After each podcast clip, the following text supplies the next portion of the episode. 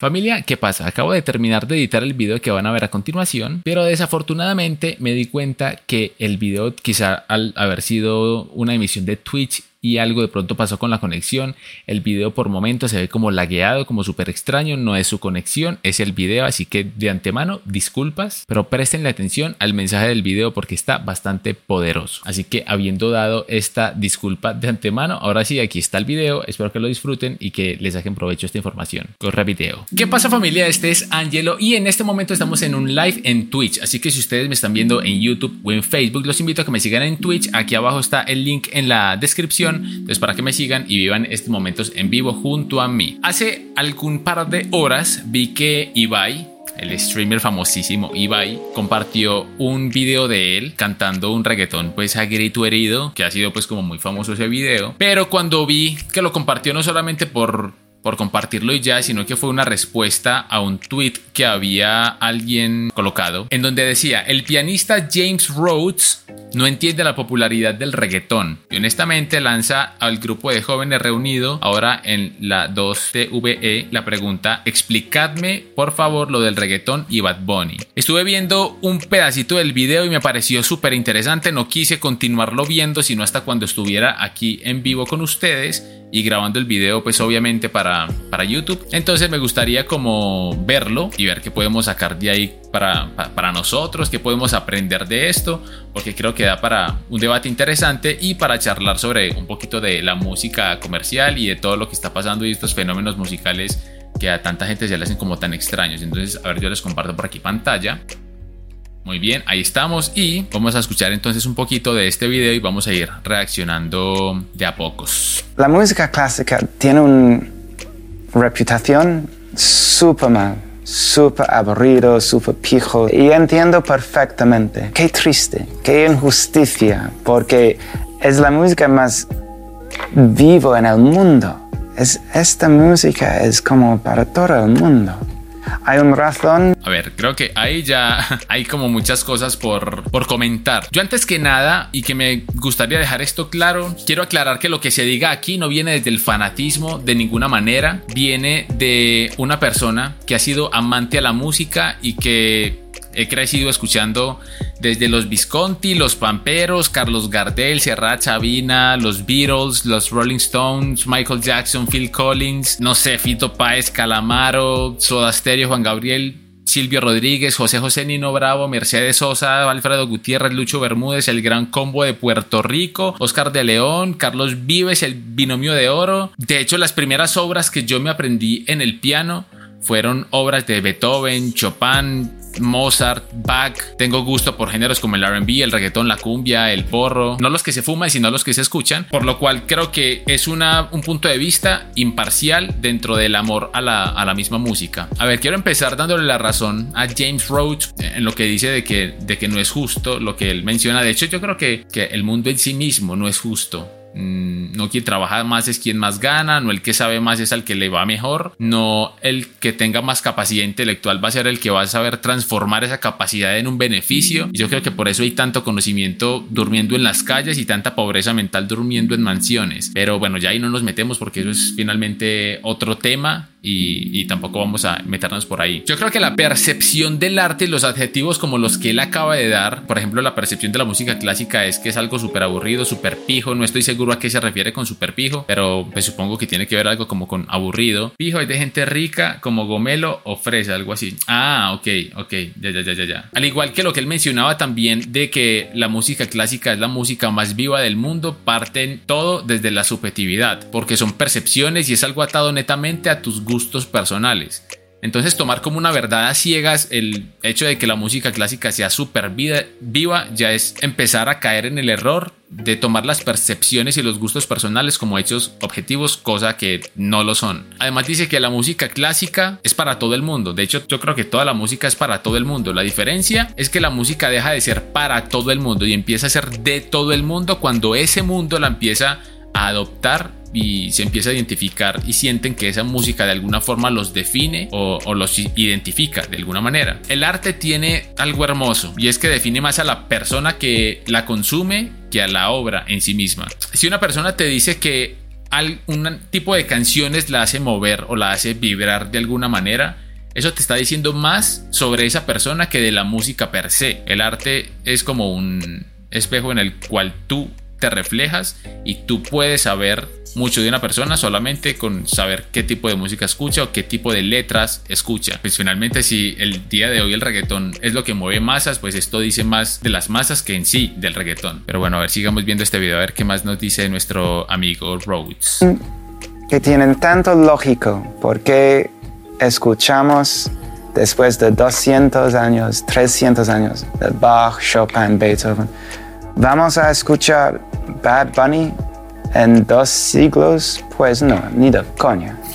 Pero seguramente vamos a hablar Beethoven y hay una razón por esto. Yo creo que no podemos entrar a comparar la recordación de Bad Bunny o de cualquier músico de hoy en día o cualquier artista, cualquier rapero, cualquier persona de esas con la música clásica. No necesariamente por sus calidades de por sí. Mucha gente diría, no, es que eh, uno va a recordar la música clásica porque eso sí es bueno y lo de hoy no. Pero por ejemplo, hoy se sigue haciendo música clásica. Hay gente que se sigue dedicando a hacer ese tipo de música y nadie sabe que existe. Entonces no es ni siquiera por eso, ni por la calidad, ni por el contenido, ni por la complejidad, sino por la velocidad de consumo y las prácticas de la sociedad de hoy en día. Mm, en el siglo XVIII aproximadamente la música era una casi una eventualidad. Yo creo que la consistencia en la que se creaba música era pero mil veces menos que el, montón de, de, música a la que estamos acostumbrados que salga, por ejemplo, el día de hoy. Cada día sale una cantidad impresionante de música, cada semana pues muchísimo más. No viene siendo comparable. Por ejemplo, en ese tiempo la gente esperaba pero súper pacientemente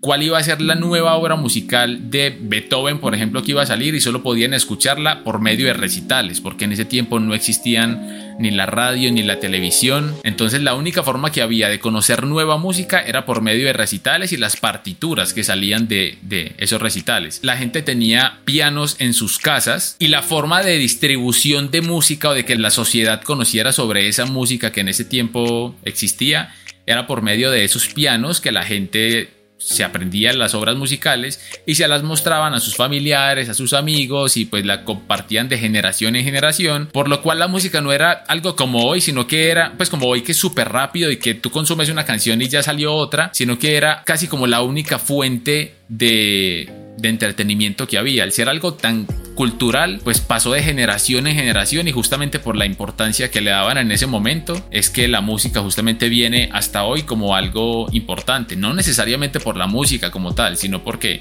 viene con una historia y una trascendencia completamente distinta a la música de hoy. Hoy en día es tan alto el ritmo como de producción y lanzar música que por ejemplo un artista saca una canción hoy y la gente ya lo toma como un clásico y lo escucha como viejo a los dos meses. Fácil a la semana pueden salir un par de cientos de canciones, al menos solamente de los músicos más top y más famosos que hay. Hoy en día hay artistas sacando hasta dos canciones en una semana, que eso es una cosa absurda, lo que hace que obviamente todo pase más rápido, la gente se canse más rápido y pues posiblemente la gente no va a escuchar a Bad Bunny en 200 años, no necesariamente por su calidad musical, sino por la velocidad del consumo musical de, de, hoy en día. Tampoco estoy diciendo que la música de Bad Bunny es una obra de arte y tampoco estoy diciendo que la música clásica no merezca lo que tiene. Simplemente es como el, el por qué no se va a recordar a Bad Bunny en 200 años, porque posiblemente sí. O sea, tampoco es como que la sociedad se va a quedar sin memoria, pero a nivel del comercio, pues evidentemente no va a ser algo tan grande como lo que puede ser la música clásica, pero es viniendo de eso, ¿no? Y no voy a decir, no quiero decir que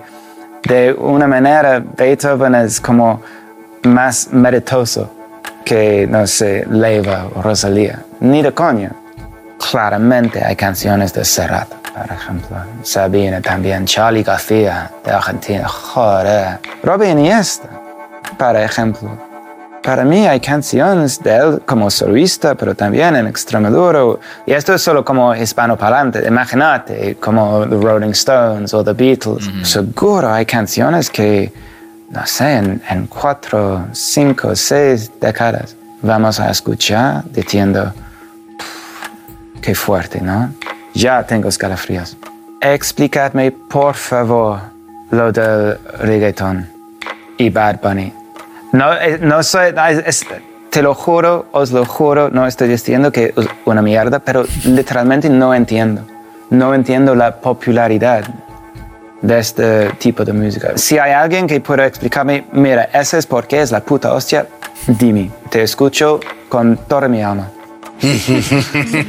y tiene mucha, ¿eh? En este caso, mucha alma. Uf, a ver, que ya el vídeo se acabó. A ver, yo quito esto por aquí. Ok, bien. Yo creo que yo lo puedo explicar y no es realmente tan difícil de entender. Vamos a comenzar desde lo básico diciendo que la música es arte. Y recordemos que el arte es todo aquello que nace de un intangible como los sentimientos o como los pensamientos. Si esos pensamientos y sentimientos tienen origen en cosas como el entorno, las creencias, la crianza, la cultura, la ubicación geográfica, es algo completamente subjetivo. Volvemos a lo mismo que estábamos hablando ahorita. El reggaetón en una parte, en una gran parte, habla de, de sexo, de drogas, de fiesta, aunque también hay muchos reggaetones románticos, por ejemplo, pero pues sea lo que la gente se refiere directamente cuando habla sobre el reggaetón. Apartemos del debate algo muy importante y prácticamente estoy apartando el origen del de por qué el reggaetón habla de lo que habla, pero dejémoslo aparte, que es el origen de el reggaetón y en qué cultura